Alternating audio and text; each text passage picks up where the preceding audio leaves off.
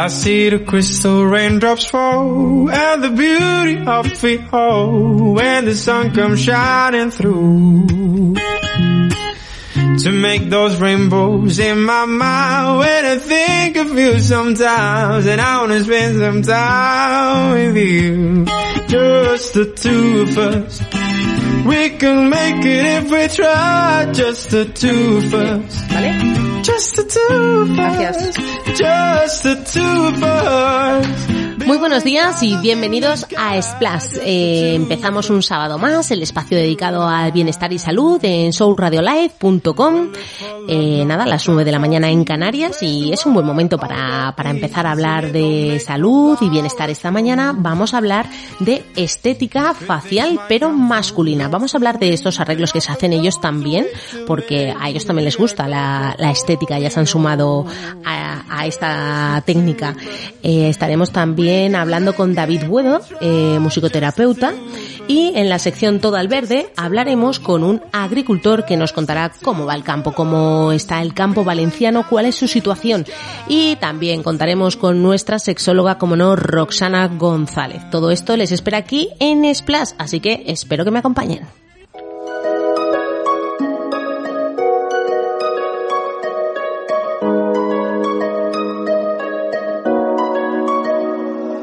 Todo es claro, aunque parezca oscuro. Los hombres también son consumidores de cirugía estética, es decir, cada día hay más varones que también se preocupan por su imagen. Esta mañana vamos a hablar con Belén Leno, eh, la doctora cirujano craneofacial y médico estético. Belén, buenos días. Hola, buenos días, Sandra. Doctora, eh, a ellos también les preocupa su imagen, ¿verdad?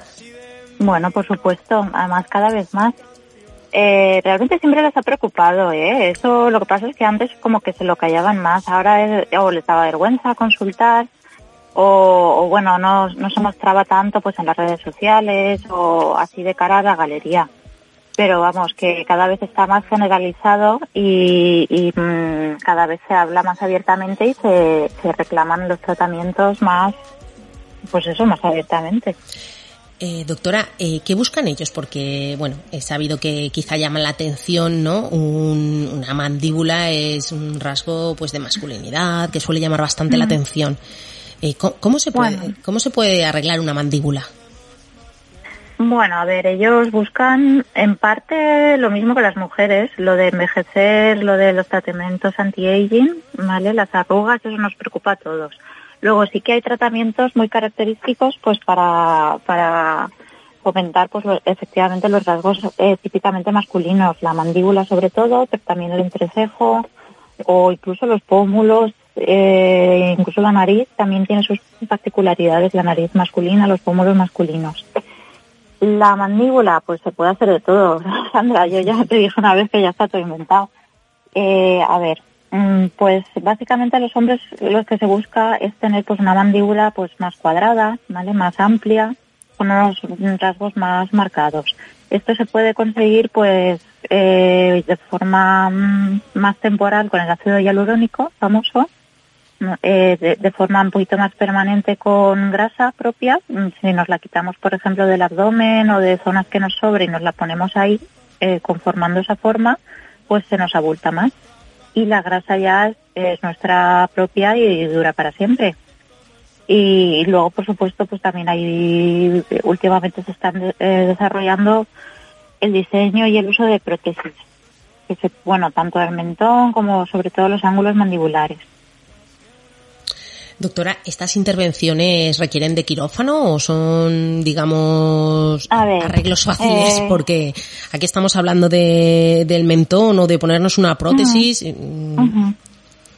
Eh, bueno, todo se puede hacer eh, sin quirófano y todo se puede hacer en quirófano. Yo, la verdad, soy partidaria de hacer por, por cuestiones de higiene y de seguridad, hacerlo todo en quirófano, ¿vale? No necesariamente tiene que ser un super hospital enorme ni, ni nada y desde luego no tiene por qué ser, por ejemplo, anestesia general. Puede ser bajo sedación o incluso bajo anestesia local simplemente pero por cuestiones de, de higiene y tal, yo en cuanto hago cualquier cosita así un poquito más grande, la verdad es que recomendaría estar en un quirófano, ¿vale? Con todos los medios, cualquier problema de sangrado, cualquier cosa, pues siempre es mejor no estar en una consulta en una habitación. Pero sí, lo que por ejemplo nos podemos ahorrar pues es la anestesia general, con intubación, con todo lo que ello conlleva. Muchas veces con anestesia local podemos acceder a través de la boca, ¿vale? Las cicatrices son todas por dentro de la boca y si el paciente no se pone muy nervioso y tal, o, podemos suministrar alguna sedación así un poquito leve y poner las prótesis sin ningún problema, sin tener que estar el paciente intubado ni bajo anestesia general. Doctora, ¿y la recuperación cómo es? Bueno, pues eh, esto es como todo. Siempre hay gente que le lleva mejor y la gente que le lleva peor, pero tampoco tendría por qué ser eh, muy pesada, vamos, y de hecho incluso por las modas del juicio hay gente que lo pasa fatal y esto tampoco tendría por qué ser mucho más. Eh, llevaríamos pues una sutura en la boca, ¿vale? Yo intento dar siempre puntos de los que luego se caen solos, que no, no hace falta luego ni, ni quitarlos, ¿vale? Y sí que estar un vendaje unos días, pero vamos, con comer blandito, llevar cuidado con higiene en la boca y eso, algún hematoma que se sale, cualquier cirugía que se hace en el cuerpo humano, pero vamos, que se puede, yo no me incorporaría, por ejemplo, el trabajo en dos días o así, pero vamos, que nada así muy, muy dramático, desde luego nada de estar encamado, nada de estar ahí eh, padeciendo mucho, la verdad. Bueno, Comer blandito y mucha higiene en la boca. Y cuidarse un poquito, ¿no? No hacer esfuerzos, lo que estaba comentando, como siempre, siempre que se nos opera, eh, nada de hacer esfuerzos así muy fuertes que nos sube la tensión y nos ponemos a sangrar. ¿vale? Pero vamos, eh, tampoco hace falta, ya digo, estar ahí encamados como si estuviéramos graves ni nada. ¿vale? Es una recuperación, bueno, pues que se puede llevar bastante bien, yo diría. Estamos hablando de ácido hialurónico, de Botox, parece que sirve para todo, ¿no? Es como, es el milagro. Mm, ya, la gente, hay bastante confusión al respecto y realmente el Botox y el ácido hialurónico cumplen funciones completamente distintas y por supuesto molecularmente son dos cosas muy distintas. El hialurónico lo que hace básicamente es rellenar, o sea, inflar, mm, para que me entiendan los tres oyentes. Ocupar un volumen, pues donde queremos eh, proyectar pues los pómulos, queremos proyectar los labios, queremos proyectar el mentón o el ángulo mandibular, pues eso lo inyectas, el cuerpo lo tolera porque es una molécula que nosotros mismos en el cuerpo la tenemos y, y nada, básicamente aporta volumen. Luego la toxina botulínica o el botos, típicamente, dicho así, lo que hace es relajar los músculos que nos hacen gesticular, porque muchas de las arrugas, pues claro, al gesticular es cuando sobre todo se nos nota más. Entonces suaviza un poco la expresión, con lo cual no, se nos arrugan tanto, pero eso serviría pues para las arrugas de, expresión, pues el entrecejo, de fruncir hacia el ceño, las de la frente, de levantar las cejas, o las patas de gallo de, pues el pico gesto, ¿no? De cuando nos da el sol que, que cerramos así los ojillos pues esas, las patas de gallo, ahí está indicado el botox más que, más que el hialurónico. Vamos, cada cosa tiene su, su indicación. Doctora, entonces en estética facial eh, podríamos decir que lo ideal es ir de menos a más o si quieres resultados duraderos es mejor ir directos a la cirugía. Todo tiene su indicación, lo, lo de siempre. Así que cosas, o sea, hay que ser realistas. Hay gente que viene pues ya con unas arrugas muy establecidas, ya que no se ha cuidado nunca, porque entre comillas, pues hace tiempo pues no existían todas las cosas que existen ahora. Y me dicen, estírame, estírame. Yo, bueno, el efecto lifting lo hace un lifting quirúrgico, efectivamente, ¿vale?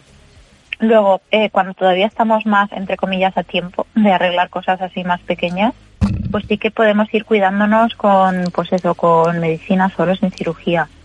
¿vale? Y luego, por ejemplo, las rinoplastias, pues si la nariz pues con una jiba muy grande o la nariz muy larga o la punta muy caída o cualquier cosa, pues eso, se pueden hacer pequeños retoques, pero eso es, hay cosas que es cirugía y es cirugía y punto. Cada cosa tiene su indicación. Yo eh, aconsejo siempre consultar porque muchas veces pues vemos cosas en las redes sociales o vemos cosas por la tele y nos imaginamos que hay esto para mí, pues igual esto para ti en concreto, pues no, ¿sabes? Cada persona y cada cara es un mundo. Es decir, que se pueden hacer muchas cosas, pero Pues lo, todo. lo- lo ideal es eso, ¿no? Es una armonía y tener Claro, eh, una valoración claro. de un experto Claro, claro. y no encontrarnos luego con sorpresas, ¿no? Claro, claro. Luego para gustos colores hay gente que quiere que busca un resultado dramático, hay gente que, que quiere pasar desapercibido o hay gente que quiere poco a poco para que no se note tanto un cambio tan radical. Entonces, nada, pues es cuestión de consultar, hay mil opciones, de verdad. Y, y te- te- está todo inventado, es lo que te digo siempre. Cuestión de consultar y a ver a nuestra cara en concreto que, y según nuestras expectativas y, y nuestro sentido de la estética, pues que, que es más acorde a nosotros. Doctora, porque poder hacerse se puede hacer todo, hasta quitarse la papada, ¿no? Sí, exacto. Esto me lo preguntan a mí mucha gente.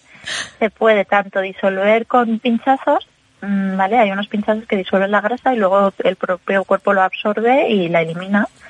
O se puede hacer, por supuesto, liposucción, igual que se hace liposucción pues de la barriga, de las caderas o de lo que sea. Se puede hacer liposucción perfectamente por unas muy pequeñas incisiones, pequeñísimas, vamos, milímetros. Se, se hace liposucción y grasa afuera. Doctora Belén Leno, muchísimas gracias por haber estado esta mañana en Splash y bueno, esperamos poder seguir contando con usted en el programa y que nos vaya diciendo cosas, que tenemos que Gracias ponernos al día en todo. ¿eh? Gracias. Exacto. Gracias. Un saludo. If I was young, it didn't stop you coming through.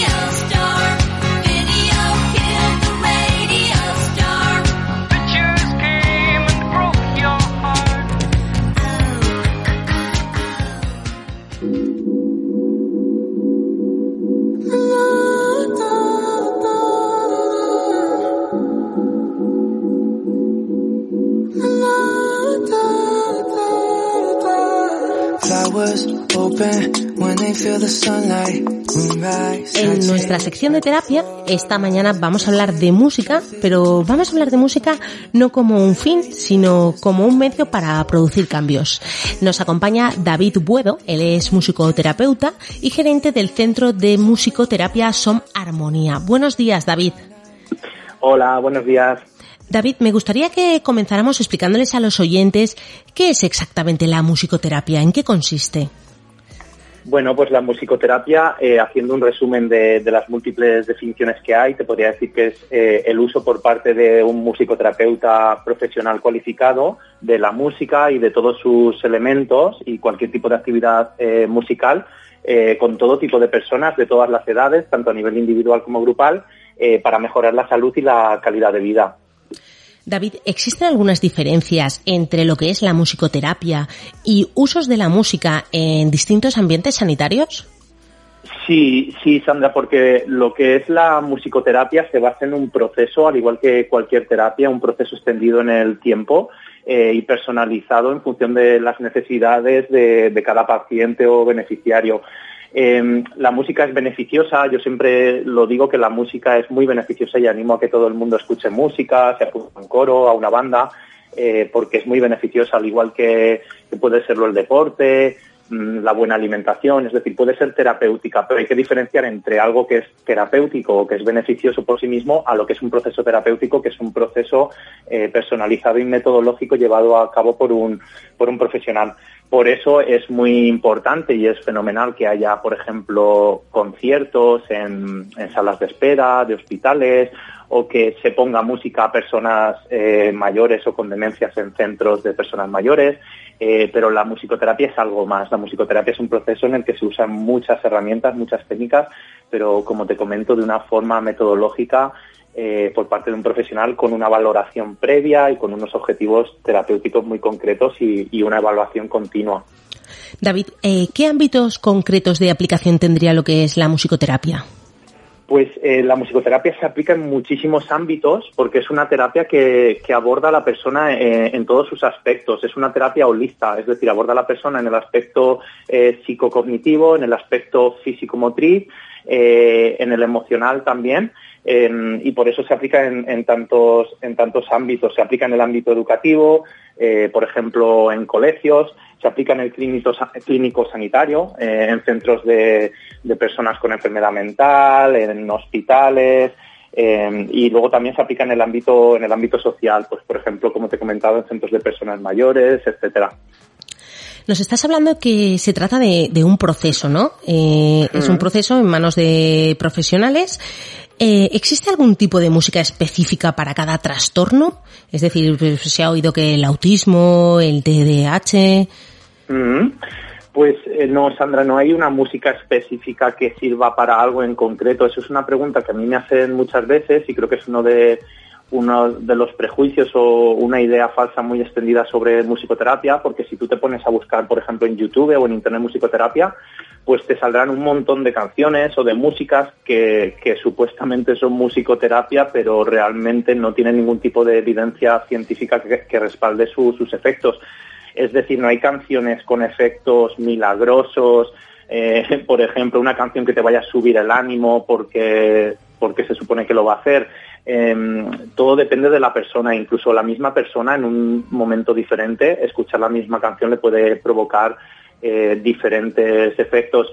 Hay que decir que en musicoterapia lo que es la escucha de canciones es solo una de las muchísimas técnicas que utilizamos, porque también se utiliza la improvisación terapéutica con instrumentos, el canto, la improvisación vocal, el baile, es decir, cualquier tipo de actividad musical, la composición de canciones, el comentario de letras de canciones. Entonces la escucha musical es una de las técnicas que llamamos receptivas. Eh, pero también hay muchas técnicas activas en las que la persona participa activamente haciendo la música. Pero como te digo, eh, la música depende siempre de la persona, siempre de sus gustos, de sus motivaciones, etcétera, etcétera. Porque una canción que a ti te puede relajar, a otra persona posiblemente no la relaje o la ponga más nerviosa. Entonces ya te digo que eso es una idea falsa, igual que por ejemplo el, el efecto Mozart es una es una idea muy extendida que existe sobre que la música de Mozart nos puede hacer más inteligentes y bueno, eso también es una, es una idea falsa sobre la música. Como te digo, siempre depende de la persona y, lo que hacemos es valorar muy bien a la persona, sus gustos y a raíz de ahí se elige la música más apropiada para cada momento en función de los objetivos. Claro, David, eh, me gusta una cosa que nos has dicho de, de la música cuando la estamos escuchando. Por ejemplo, si estás deprimido, normalmente te pones música que te deprime más. ¿Esto Sí, se puede eh, tratar también? ¿O es que si estás deprimido, aunque te pongas música alegre, no es la forma de superarlo? Pues realmente eh, un, un musicoterapeuta tenía un, un concepto muy interesante, uno de los pioneros en musicoterapia, que es el concepto de ISO y que quiere decir que, mm, que para que la música nos afecte, para que produzca, produzca efectos en nuestro estado de ánimo, tiene que encajar en, en el estado de ánimo que tenemos en ese momento. Es- entonces, si estamos tristes y nos ponemos música alegre, mm, realmente no le vamos a hacer mucho caso a esa música. Por lo tanto, para, por ejemplo, si estamos tristes y queremos eh, mejorar nuestro estado de ánimo, lo que sería recomendable es hacer una lista de canciones, empezando por canciones tristes, que nos sirvan para desahogarnos y que luego vayan pasando canciones más alegres. Y, y de esa forma, eh, gradualmente sí que podemos influir en nuestro estado de ánimo. Pero como te digo, si la música es muy diferente de tu estado anímico en ese momento, realmente va a tener muy pocos efectos sobre ti. David, eh, me gustaría que nos explicaras un poquito a los oyentes cómo, cómo empieza una, una sesión, Mm, cómo empieza la terapia. ¿Empieza con unos gustos? ¿Empieza con las cosas que se pretenden mejorar? Eh, ¿Se hace como un estudio de la persona? Ujú. Pues lo primero que se hace sí que es, eh, bueno, en la primera entrevista lo primero es ver cuáles son las expectativas, cuáles son los objetivos de la persona en terapia, porque es muy distinto trabajar con niños, con adultos o con personas mayores. Y luego también es muy distinto trabajar con personas que tienen algún tipo de problemática o con personas que lo que buscan es eh, mejorar su calidad de vida en un proceso de, prevención y de, promoción de la salud, como por ejemplo pues un proceso de, de desarrollo personal. Entonces, tras esa primera entrevista, lo que se hace es un cuestionario de, historia sonoro musical para conocer muy bien a la persona, si hay sonidos que le disgustan, si hay sonidos que le gustan especialmente, su relación con la música a lo largo de toda su vida, canciones que le gustan, canciones que no, conocimientos musicales, etcétera, etcétera. Y a partir de ese conocimiento profundo de la persona, se empieza a diseñar el plan de tratamiento. Y lo que es una sesión de musicoterapia puede también variar mucho en función de la persona con la que trabajes. Em, por ponerte un ejemplo, uno de los ámbitos en los que yo trabajo es el de, el de la diversidad funcional, con personas eh, con autismo, con discapacidad intelectual, síndrome de Down, también con, niños. Entonces, por ejemplo, en autismo, eh, que son niños que necesitan bastante estructura, eh, pues sí que se siguen unas sesiones muy estructuradas, que suelen comenzar con una canción de bienvenida, em, que sería la, la actividad de caldeamiento, ¿no? Primero utilizamos una actividad siempre un poquito para entrar en contacto y que nos sirve también para ver pues el estado de la persona en ese momento, si está atenta, si está más cansada de lo habitual, etcétera, etcétera. Luego ya se desarrollan las, las técnicas eh, de la sesión, las técnicas más importantes, que pueden ser, en este caso podría ser una improvisación instrumental o canto de canciones, eh, también actividades de expresión corporal, como puede ser el baile, y luego acabaríamos con una, con una técnica de cierre que podría ser también una canción de, de despedida. Eh, esto es un ejemplo de una sesión muy estructurada, pero hay otros casos, pues por ejemplo en un trabajo con adultos en un proceso de, de desarrollo personal, pues la sesión puede ser bastante más libre y se puede basar, por ejemplo, simplemente en, en una improvisación libre eh, o podría consistir en componer una canción, etcétera, etcétera. Pero normalmente, como te digo, suele haber una técnica de caldeamiento, eh, luego las técnicas más fuertes, por así decirlo, de la sesión y luego se cierra con una técnica de cierre. En algunos casos, pues por ejemplo, también se puede hablar, se puede comenzar comen- eh, comentando algo, la intención de la sesión que se va a trabajar y se puede cerrar también comentando pues con la persona eh, que ha sentido que se puede llevar a su vida a casa eh, de esa sesión, porque también obviamente es un proceso terapéutico y la, la música es muy divertida y se pasa muy bien, eh, pero también intentamos, claro, que, que se trabajen aspectos pues como la atención o como la comunicación o como habilidades sociales y, y bueno, aparte de, de la valoración que hace el propio terapeuta, si la persona pues tiene comunicación verbal y, y- y- puede comunicarse, pues también puede ser interesante cerrar con una devolución verbal hablando de, de lo más importante de la sesión. David, eh, en este caso, ¿qué formación eh, se requiere que tenga un musicoterapeuta? Eh, ¿a- Pues ¿A, qué en centros España deberían de, de estamos- acudir la, la gente que quiera de verdad Mm. estar en este tipo de, de sesiones? Pues en España, eh, por desgracia, sufrimos mucho el intrusismo profesional porque somos una profesión que todavía está en vías de, reconocimiento, como en su momento pasó con la psicología, luego más tarde pues con la terapia ocupacional, la logopedia, etcétera, etcétera. Entonces en España, por desgracia, estamos en una situación de, de un poco de alegalidad todavía. Eh, hace unos años eh, hubo en varias comunidades autónomas una PNL, un proyecto no de ley para el reconocimiento y la regulación de, la musicoterapia en España, eh, entre ellas en Valencia, aquí donde, donde estoy yo, que fue la primera comunidad en la que se realizó. Y lo malo es que estos planes, eh, estos objetivos que se establecieron, pues la verdad es que no han llegado a llevarse a cabo de la forma en la que la- los musicoterapeutas nos gustaría. Entonces estamos luchando todavía para eso. En España, la formación que se requiere es una formación de máster o de posgrado que tiene más de 60 créditos y que tiene unas prácticas eh, supervisadas. Y, bueno, esos son los, requisitos básicos. Eh, y el perfil del musicoterapeuta pues suele ser de, de personas que han estudiado educación musical eh, o que son músicos profesionales o que venimos, como es mi caso, que soy psicólogo del ámbito de la salud, pues de la psicología, la enfermería, la logopedia, etcétera, etcétera. Pero en otros muchísimos países la musicoterapia pues es una, una carrera, ¿no? lo que en España sería un grado o carrera eh, porque está mucho más regulado a nivel legal, a nivel profesional, con lo cual la formación está mucho más definida y sobre todo las funciones del musicoterapeuta a nivel, a nivel laboral y profesional, con lo cual no hay tanto intrusismo, porque eh, eso hay que dejarlo claro que una persona que, que trabaje en salud y utilice la música, eh, obviamente lo puede hacer, está fenomenal. el trabajo multidisciplinar creo que es muy interesante y que todos cojamos recursos de otras, de otros tipos de terapias pero eso no es musicoterapia, si un profesional de la salud se pone a tocar con un paciente o le pone música, no es musicoterapia, es un recurso musical, pero la musicoterapia, como te digo, requiere esa formación específica que en el caso de España es de, un máster o, posgrado. Y esperemos que pronto pues existan ya eh, grados de musicoterapia, que existan más colegios profesionales, en este momento solo hay uno, y que aparte de la regulación que existe por parte de las asociaciones de musicoterapia, que exista un una regulación legal por parte del gobierno de España para, para poder protegernos frente al intrusismo a los musicoterapeutas y sobre todo a las personas, a los pacientes, que muchas veces por desconocimiento pues van a recurrir a musicoterapia y sin darse cuenta pues están recibiendo un servicio que no es musicoterapia y están siendo engañados a veces por ignorancia del propio del propio terapeuta o de la persona que ofrece ese servicio.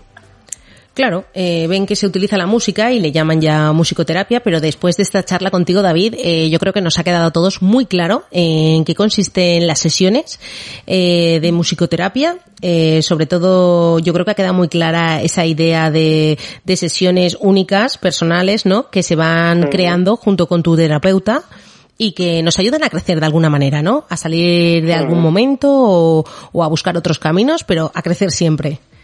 Sí, ten en cuenta, Sandra, que la música es, eh, es el lenguaje de las emociones, entonces a través de la terapia, a través de, la música, primero es muy, muy eficaz para personas que no tienen comunicación verbal, eh, porque a través de la música nos, relacionamos y nos comunicamos mediante un lenguaje eminentemente no verbal, por lo tanto es súper eficaz y hay mucha evidencia empírica que apoya la, la, la validez y la eficacia de la musicoterapia, por ejemplo, en autismo y también en Alzheimer, eh, pero también en muchos otros ámbitos. Y luego, aparte de eso, pues, por ejemplo, para cerrar un duelo o para expresar tanto emociones negativas como positivas, es súper eficaz y, y- y muy potente, porque como te digo, el lenguaje verbal eh, a veces es más complicado expresar cosas a través de él que a través de la música, que es un lenguaje muy poderoso y muy potente. David Huedo, mm, gerente del Centro de Musicoterapia SOM Armonía, muchísimas gracias por haber estado esta mañana en Splash. Muchas gracias a ti, Sandra, por la invitación.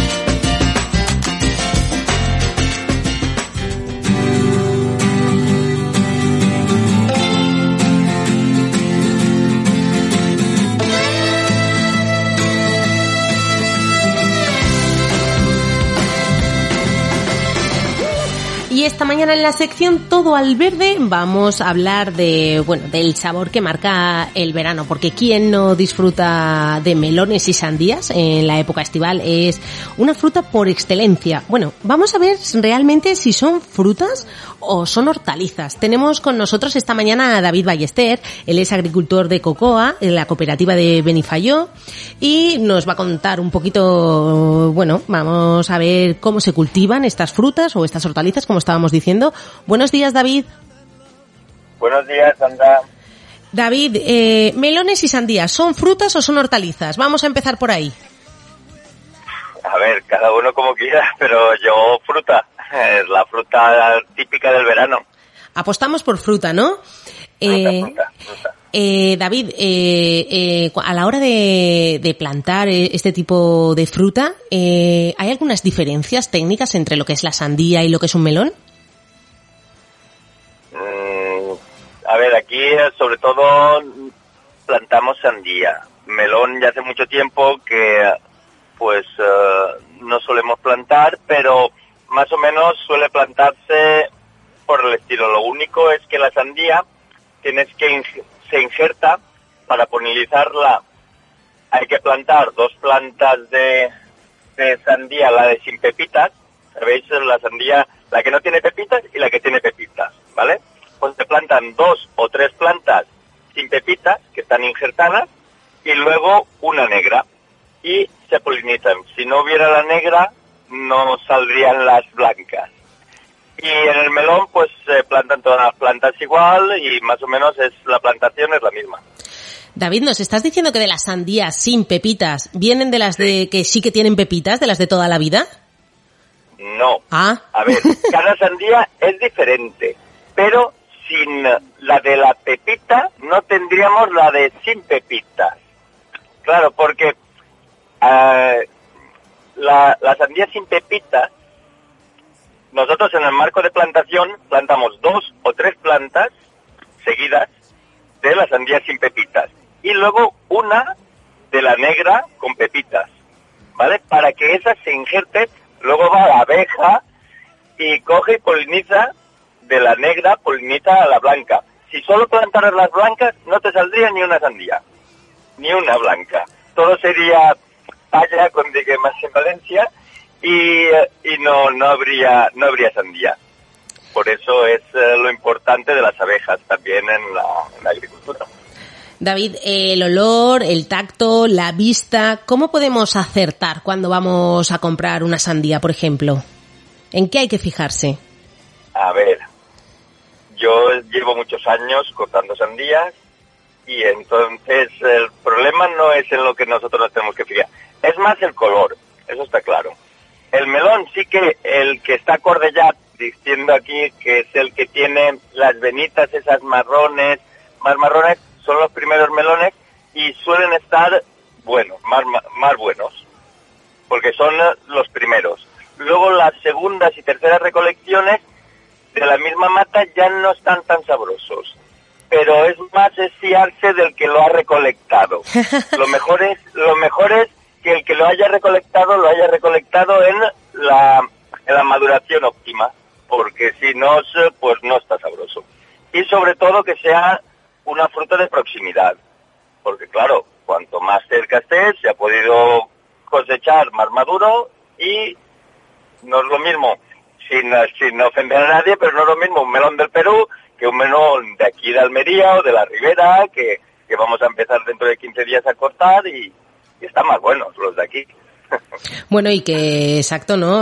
No han llevado ese transporte, ni han sido No, claro. golpeados, ni, bueno, al final puedes mantenerlos ahí en la mata hasta que están en su punto, ¿no? Que es lo Exacto, suyo y que es como está buena la fruta. De aquí, de aquí a lo cortamos y al cabo de un día o dos ya está en casa eh, de todos. David, eh, en realidad el campo eh, pasa por esta imagen un poco bucólica que nos están vendiendo de, de que, bueno, que cada vez hay más ayudas y que se está bien, o realmente la vida de agricultor todavía es costosa. A ver, la vida de agricultor es muy costosa. Te tiene que gustar. Yo soy de los jóvenes en, eh, en Benifayó y detrás de mí no sé si hay uno o dos personas en todo el pueblo que sea más joven que yo y tengo 45 años. Y quiero decir, eh, toda la generación que veo yo por delante mi- tienen 60, 55, 60, 70, 80 y es pesado, es pesado y aquí la verdad no sé si en otras zonas, pero aquí subvenciones pocas, ¿eh? aquí subvenciones pocas, pero pocas. David, dices que por detrás de ti uno o dos. Eh, ¿Qué vamos Uno, a hacer? dos, en, en, uh, pues, yo cuando cuando yo era pequeño en clase te preguntaban ¿a qué se dedican tus padres? Y la mitad decíamos agricultor, agricultor. Ahora no hay agricultores. Ahora los campos se llevan entre cuatro empresas y la cooperativa tiene la mitad de agricultores que tenía. Poco a poco se va a perder, ¿eh? ¿Ah, Yo sí? creo que no ¿Vamos a terminar perdiéndolo? ¿De verdad? ¿No vamos a transmitir este legado que tenemos? No lo sé, como agricultores y el minifundismo que tenemos aquí, serán grandes superficies, será diferente, habrá agricultura, siempre habrá, pero será de otra forma. Aquí, por ejemplo, en la ribera, pues no son campos grandes, pero intentamos darle la producción para poder vivir y ha vivido toda la gente, ha vivido muchas familias siempre de la agricultura. Ahora el keki estaba bien, también como fruta, pero también ahora está pasando un mal momento y en por lo menos en la agricultura en Benifayó el melocotón eh, como fruta pues también eh, quedan dos campos habían eh, muchas hectáreas y quedan cuatro campos no queda nada Claro, David, ¿Por qué porque no? al final lo que se planta y lo que recolectáis va un poco en función del mercado, ¿no? De a lo que se le puede obtener un poco más de claro, beneficio. claro al agricultor le gusta la agricultura pero le gusta vivir de la agricultura y entonces eh, nosotros plantamos arregla el mercado pero si eh, pasados X años el mercado ya no quiere eso o eh, hay más oferta que demanda, pues al final hay que dedicarse a otra cosa e intentar otras salidas, pero está mal, está mal. David, y con todo esto que con la pandemia se puso de moda las webs y el vender directamente, eh, en el campo, ¿esto ha llegado, esta pequeña revolución ha llegado al campo o todavía no estáis ahí como para poder ir a las parcelitas a comprar nosotros eh, las frutas, ver, las verduras? Aquí no tanto, ojalá a mí me gusta, porque a mí como me gusta la agricultura en general, aparte del, de lo que yo cultivo, que es más hortaliza y ahora un poco de fruta de verano, a mí me gusta pues tener mi trocito y plantarme de todo, y ojalá se pudiera vender. Pero no sé, puede ser, puede ser un futuro venderlo online, sí que sí que es una opción. De momento no está, de momento está, pero muy poco. Sí, pero a lo mejor quizá las nuevas generaciones tendrán que ir planteándose nuevos mercados, ¿no? Para, para reactivarlo un poco, que al final vamos a tener que importarlo todo. Y lo que estábamos diciendo, David, no tiene ni siquiera el mismo sabor. No, no, no, totalmente. A ver, nosotros aquí al final es que lo importamos. eh, sí, a ver, vendemos bastante sandía y melón eh, por aquí cerca, pero pero casi todo se importa, ¿eh? Casi todo va a Suiza, Alemania y, y aquí pues se queda, pues, bueno, lo de Almería viene más por aquí, pero que como, como hay exceso de producción, pues se exporta casi todo. Porque, David, más o menos para hacernos una idea, ¿a, a- a- a qué precio eh, podéis vender una sandía? Eh, conforme haya el mercado. Yo el año pasado perdí dinero. Yo este año apenas he plantado sandías porque yo el año pasado yo las cobraba, las cobré una media de 8, 9 céntimos, 7 céntimos, depende del tamaño porque va por calibres y, y, y, claro, 7, 8 céntimos el kilo, pues claro, no te salen los gastos de producción. A partir de 20 céntimos vas bien. 20 céntimos. Que luego el que va a comprarlo lo compra a 60 céntimos lo más barato. Que claro, ahí hay 40 céntimos de margen que al final nosotros que somos los que tenemos todos los gastos, pues eh, mal, mal porque no, no, no nos vemos recompensados. Claro, David, ¿vale el esfuerzo de, de, mm, de hacer una agricultura totalmente ecológica? ¿Vale la pena a, ni- a- a día de hoy? No gastarte dinero A en... ver, aquí igual a mí es eh, sí que me gustaría a mí porque es eh, al final es el futuro. Lo que pasa es que de momento aquí no se puede hacer. Hay mucho campo pequeño, el vecino te sulfata con esto, van con tanques eh, para pulverizar los árboles. Tendrías que tener un terreno bastante grande, rodado y, y luego tener unos años y plantar la agricultura ecológica. Y sería un minifundismo, sería a muy pequeña escala. Pero poco a poco, si va cambiando la agricultura, sí que podría ser. Bueno, pues yo creo que está en manos de todos hacer este pequeño esfuerzo, ¿no? De seguir conservando, pues, esta tradición, la agricultura, tener este producto de proximidad. eh, que estabas hablando, ¿no? Que al final no es lo mismo tener las patatas o las hortalizas que se hacen en el pueblo de al lado que que ve- vengan cuatro días en un camión de viaje. David, muchísimas gracias por haber estado esta mañana con nosotros en Splash. Eh, nada, eh, ya nos has dicho lo de las sandías con y sin pepitas, cómo tienen que ser, hemos aprendido. ¿eh? y sobre todo, Nada de, nada de golpecitos, nada de golpecitos al culo. no, no se le dan golpes, ¿no? Para saber si suena hueco, ver, nada. mm, Cuanto más golpes, más se casca y luego sale un poco agria por dentro. La sandía no tiene que tener golpes. A ver, un golpecito para ver. Yo no lo he entendido nunca. Yo llevo muchos años cortando sandía y no lo he entendido nunca lo del golpecito. Claro, y sobre todo que si cada uno que va a la frutería le da el golpecito, al final es que a base de golpecitos se ha madurado, ¿no? sí, sí, sí que ha madurado para la fuerza. Oye, y, y las rayitas de los, de los melones, lo que nos decías, también están buenos, ¿no? Aunque se les vean las rayitas o las manchitas. Sí, sí, sí, sí, sí. Mucho, es el, aquí en Valencia se dice el, acor, el acordellat. El acordellat y, y sí, sí, sí, muy bueno, muy buenos. Las rayitas eh, y, el color que llama a la vista. Si está cortado por aquí, seguro que está bueno. Yo recuerdo que mi abuelo plantaba melones y de vez en cuando veía que los, ta- los tapaba con una matita. Y, y yo preguntaba, ¿por qué los tapan? Y decía, no, para que no le dé el sol y no se queme. Luego, El planchado, sí, porque Sí. luego se hacía agrio. Si se plancha, esa zona no se hace buena y, y se sale agrio. Por eso siempre se tapan un poquito o le pones un poco de hierba o lo que sea. Y lo mimas al melón Lo y a mima. la sandía. Pobre abuelo mío, David, que yo pensaba que era para que no se los robaran. David, También, también, igual los grandes, para que no los vieran, también va bien para que no te los roben. igual también lo hacía por eso, ¿verdad? Sí, sí, sí, David. Ballester, muchísimas gracias por haber estado esta mañana en Splash y nada, que vaya muy bien la campaña, mucha suerte y este legado de agricultura hay que dejarlo, ¿eh? que las generaciones futuras se lo merecen. Muchas gracias a vosotros. Un abrazo.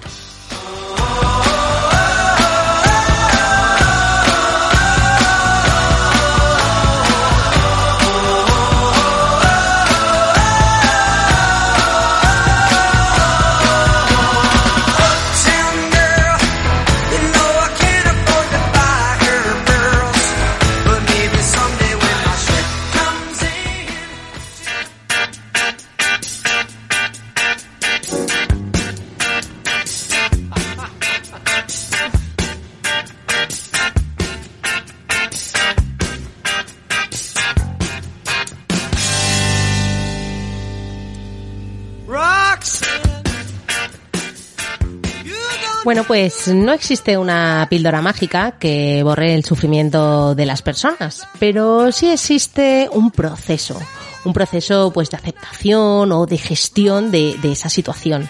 Y de esto es de lo que vamos a hablar esta mañana con Roxana González. Roxana, buenos días. Muy buenos días, Sandra. Qué espectacular canción que me pones, ¿eh? Me identifico absolutamente. Yo sé que te gusta, yo sé que te gusta. A ver, Roxana, eh, situaciones que hay que aceptar, pues quedarse en el paro, una enfermedad, un abandono, eh, nos llega un golpe, ¿vale? Y, y bueno, eh, ¿qué pasa con nosotros? Eh, no podemos estar Bueno. siempre arriba, ¿no? En la cresta de la ola, ojalá. No, claro, claro que no. Esto es, la vida real es así. Estamos algunas veces arriba y otras veces no tanto. Así que es la, la realidad misma, ¿no? Yo creo que deberíamos partir con hacer una pequeña distinción entre lo que es la aceptación y la resignación o rendición, ¿no? Es algo muy diferente. Son formas de ver y de y de, de alguna manera recibir esa, esas situaciones eh, que no tiene que- nada que ver una con la otra. Cuando hablamos de resignación, hablamos de algo más pasivo. Una persona que le ocurre cualquiera de estas cosas que estás mencionando y de la que estamos hablando, situaciones fuertes, ¿no? Eh, y se la vive de alguna manera mm, bastante más pasiva, digamos que no hace nada al respecto, deja que las cosas ocurran, que pasen y no está activo o activa en el proceso. Y eso es diferente. No tiene nada que ver con la aceptación, que ya es algo más consciente. Hay un rol mucho más activo ¿no? de decir, este es un punto realidad. No tiene que ser en el mismo momento, porque muchas veces cuando hay situaciones de estas eh, traumáticas, ¿no? que porque cualquier cosa de estas puede ser traumático, eh, aunque venga poco a poco una separación, una enfermedad, eh, el- la parte económica, eh, una separación, sí, separación ya hemos dicho. Otra Eh, separación, porque puedes tener dos y ser más trauma. más de una. sí, más de una, exacto. Entonces, eh, verlo de una manera mucho más consciente, eso da pie a, ot- a otro tipo de proceso, ¿no? Se digiere y de alguna manera se gestiona diferente. La aceptación invita mucho más a entender la situación y mm, te va dirigiendo a un cierto cambio, ¿no? Mm, Tú te das cuenta eh, obviamente lo importante es expresar la emoción en el momento que, que tomas conciencia de eso. Ahí lo importante es, pues, mm, enrabiarse, llorar, eh, estar triste de cualquiera de estas situaciones que estamos hablando. Independientemente que, obviamente, nos gusten o no, hay que saber expresarlo. No negar la realidad, es muy importante también no negarlo, no seguir como adelante como si no pasase nada. Muchas veces en, en los fallecimientos ocurre eso, ¿no? Como es tan, tan, tan fuerte el dolor que de alguna manera se niega y eh, genera luego un duelo patológico porque no se ha vivido ese proceso. Generalmente en la aceptación, en estas situaciones eh, de las que hemos hablado, eh, está implícito el duelo, ¿no? Generalmente, una pérdida de algo, cuando uno se separa, cuando fallece alguien, cuando hay una enfermedad, uno pierde la salud, pierde una calidad de vida, cuando hay una separación, uno pierde esa persona, cuando uno se va, como tú, como tú mencionas, al paro. Ahí hay algo un poco diferente que es esta situación económica, ¿no? Que donde influyen otros factores, ¿no? En juego están, hay otros factores en juego. Entonces eso requiere, después de la aceptación, un movimiento, porque no te puedes quedar en la queja. Es algo muy, muy, muy difícil. Pero mm, si una persona se estanca, no hay movimiento, no se va a generar un cambio. Entonces, eh, para poder seguir adelante es tomar conciencia, en cualquiera de los casos, para poder seguir adelante. Es decir, esta nueva eh, realidad. el dolor emocional hay que verlo, hay que sentirlo y, como nos dices tú, eh, darse cuenta de que lo tenemos para, para poner solución. Sí. Igual que en un dolor físico le pondríamos betadine o tirita o cristalmina, Mm, ¿no? Exacto. Un dolor Sí, sí. emocional también necesita de esa cura, ¿no? De darnos Exacto. cuenta para empezar a solucionarlo y pasar a la acción, como nos estás diciendo. Exactamente, en las separaciones, por ejemplo, eh, sabemos que también es necesario un tiempo de digerir una separación. Luego cada uno siempre me pregunta, ¿y cuánto tiempo se necesita? Y digo, bueno, pues no lo sé, cada uno a su ritmo y a su manera, ¿no? Pero muchas veces se salta de una de una relación a otra y a veces no hay tiempo de digerir, con lo cual eso luego tiene consecuencias y tiene mm, pasan cosas, ¿no? No digamos que em, no se te- no se termina de digerir el cambio cuando ya estás metido en otra relación y vas arrastrando. Es inevitable, vas arrastrando. Entonces, por eso digo que generalmente eh, en estas situaciones se- está implícito el duelo, ¿no? Es, ese dar, darse cuenta que uno ha perdido algo para poder cambiar y para poder tener una vida mm, más o menos luego mm, con una calidad, ¿no? Con el digerir, el fallecimiento, por ejemplo. Cuando uno niega ese fa- fallecimiento, que hablamos un poco del duelo patológico, ¿qué ocurre? Pues necesitas un tiempo, necesitas poco a poco. Mm, Un fallecimiento podemos hablar de diferentes momentos también. Hay fallecimientos que son por accidente, que son vale, de golpe, y otros que por alguna enfermedad también Los vas uno, de aceptando, alguna ¿no? manera Poco a poco. vas vas eh, dándote cuenta, ¿no? Pero in- independientemente de cualquier tipo, es muy difícil. Entonces muchas veces se niega, no, no se toma uno el tiempo, rechaza el el ver, por ejemplo, fotos, hablar, del, hablar de esa persona, y eso requiere un tiempo. Es obvio que al principio uno no pueda muchas veces, pero con el tiempo, con el proceso, de incluso poner, hablar con esa persona con una foto delante, eso cuando se trabaja el duelo, se trabaja así, en, en sí. bueno, por lo menos nosotros lo trabajamos de esa manera, ¿no? De poner a la persona delante de una foto y hablar, porque a veces las personas no logran despedirse. Y si nos ponemos en la situación que estamos ahora, eh, actualmente, y lo que ha ocurrido y sigue ocurriendo en otros países con eh, la pandemia, el no poder despedirse de los seres queridos genera algo para el resto de tu vida. Entonces, eso se debería trabajar, se debería poder trabajar para gestionar esa pérdida tan, tan traumática, tan de repente y de esa manera, ¿no? Roxana, eh, ¿deberíamos en general permitirnos todos sentir más? Sí, por favor, eh, por favor, sí. Sí, la verdad es que el negar la- las emociones, pero sabes lo que sabes lo que pasa que cada vez más se está hablando de esto. Esto lo se habla, mm, lo hablamos nosotros y yo particularmente hace muchísimo tiempo porque trabajo también con el cuerpo, con la expresión del cuerpo y de las emociones y cada vez más se está tomando en cuenta. Afortunadamente, ya, ya, se- ya te vale, ya, ¿no? Ya está bien de negar las emociones y de pensar que la vida es eh, color de rosa. O sea, creo que la vida nos ha puesto además en una situación en que si no nos damos cuenta ahora con lo que hemos vivido y estamos en ello, pues hay que ser eh, ciego, sordo y mudo, ¿no? Y muda, porque porque si no aprendemos de esto, de poder expresar y de sentir, de negar una realidad, pues no vamos bien, no es saludable.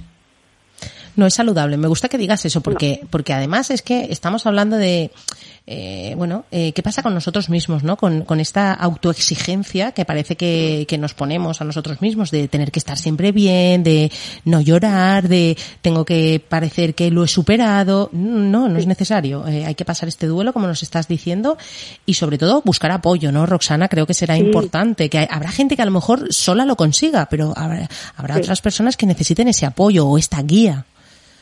Sí, claro, bueno, ahí hay, por lo pronto dos cosas que se me ocurren que, que influyen en esto, que es una, la historia de cada persona particular, individual e irrepetible, cada uno tenemos nuestra historia, que hacen que eh, uno se viva más o menos, más o menos y se permita más o menos expresar las emociones, dependiendo de la historia afectiva, sobre todo en la niñez que has tenido. Y por otro lado, la sociedad que cada vez más permite esta ex- expresión y no la reprime, ¿no? Bueno, aunque ahora con la pandemia y con la mascarilla en la boca, pues la verdad es que casi que retiro lo que acabo de decir. Bueno, pero vamos a ser positivas. Yo creo que en nada estamos abrazándonos otra vez, Roxana, y tocándonos. Sí, claro, claro, pero bueno, hay que decirlo. eh, va a generar un, un, un- un efecto de postraumático en todo lo que hemos y estamos viviendo, ¿no? O sea, yo creo que mucha gente ya está con las ganas de poder soltar y hablar y quitarse la mascarilla, que a su tiempo será, pero influye, influye muchísimo y en la forma de expresar, claramente. Y a partir de ahí, obviamente, lo que tú dices, pues para eso estamos los profesionales de la salud mental, como para poder ayudar y acompañar a las personas en este tipo de procesos, por supuesto. Roxana, eh, mm, estaba pensando en esto que nos has dicho tú de, de los abrazos y de los besos y, y de lo que pasará, porque qué triste, ¿no? El que te cuente alguien algo y que lo, te gustaría abrazarle y ahora mismo pues la situación a lo mejor eh, no lo permite, ¿no? Mm. Quizá ese contacto también nos ha hecho hacernos todos un, pues hacernos un caparazón un poco más duro, ¿no? Bueno, están, eh, hay varias formas, formas de reaccionar al respecto, ¿no? Hay mucha gente que se ha ido muy hacia adentro y otra gente que, como ya ves, está con unas ansias tremendas de, de poder abrirse y poder abrazar y besar. Yo creo que desde un principio lo importante es que cuando uno tiene la posibilidad de estar con seres queridos cerca, pues que la aproveche y, desde un principio de, de la cuarentena que hemos tenido, eh, lo, lo haga consciente y bese y abrace a ese hijo, a esa pareja, a ese padre, a esa madre que, es- que ha podido estar cerca. Y los que no, pues que, que, que podamos tomar conciencia de ello y regalar cada vez más besos y abrazos. Claro. Sí, pero los que se han ido eh, y se han ido sin poder despedirte o sin poder abrazarle, siempre te queda ese sentimiento de, jo, eh, quizá tenía que Sí. haberle llamado más, tenía que haberle dicho lo mucho que le quería. Eh, ¿Ese sentimiento es lícito? Es lícito, sí, es muy buena palabra. Es absolutamente lógico que eso pueda ocurrir. Y eso requiere de un trabajito también interno, de no quedarse con la culpa y con, con lo que pude haber hecho, sino que, bueno, quedarse con ese punto de realidad y saber de alguna manera digerirlo y, y no, que, no, no arrastrarlo para el resto de, la vida. Y para eso sí que se necesita, pues, mm, un acompañamiento de alguna manera, ¿no? Eso es muy importante. Aferrarse a las personas que sí tienes al lado y hablarlo y ojalá, si se pudiese, pues trabajarlo en una en una psicoterapia, sí, donde individualmente aparecen esas cosas, ¿no? Y no arrastrarlas. Lo importante es no arrastrarlo. Quitarnos lastres, ¿no? De la mochila de la vida, que ya pesa bastante. Sí, sí, sí, ya pesa bastante. Y, y, y soltar siempre es saludable. Soltar es saludable y saber vivirse ese proceso es importante. Roxana, pues muchísimas gracias un sábado más por haber estado con nosotros en Splash y Gracias a vosotros. vamos a quedarnos con eso, con la idea que nos has dicho, ¿no? Eh, que soltar cosas siempre es importante. ¿Eh? Sí. Y, Y saludable. Y saludable. Así que nada, lo, y hay que ir vaciando, hay que ir vaciando esa mochila, liberándonos de, de lo que nos haga sufrir, en definitiva, ¿no? Absolutamente, sí, sí. Gracias por estar con Un nosotros. besito.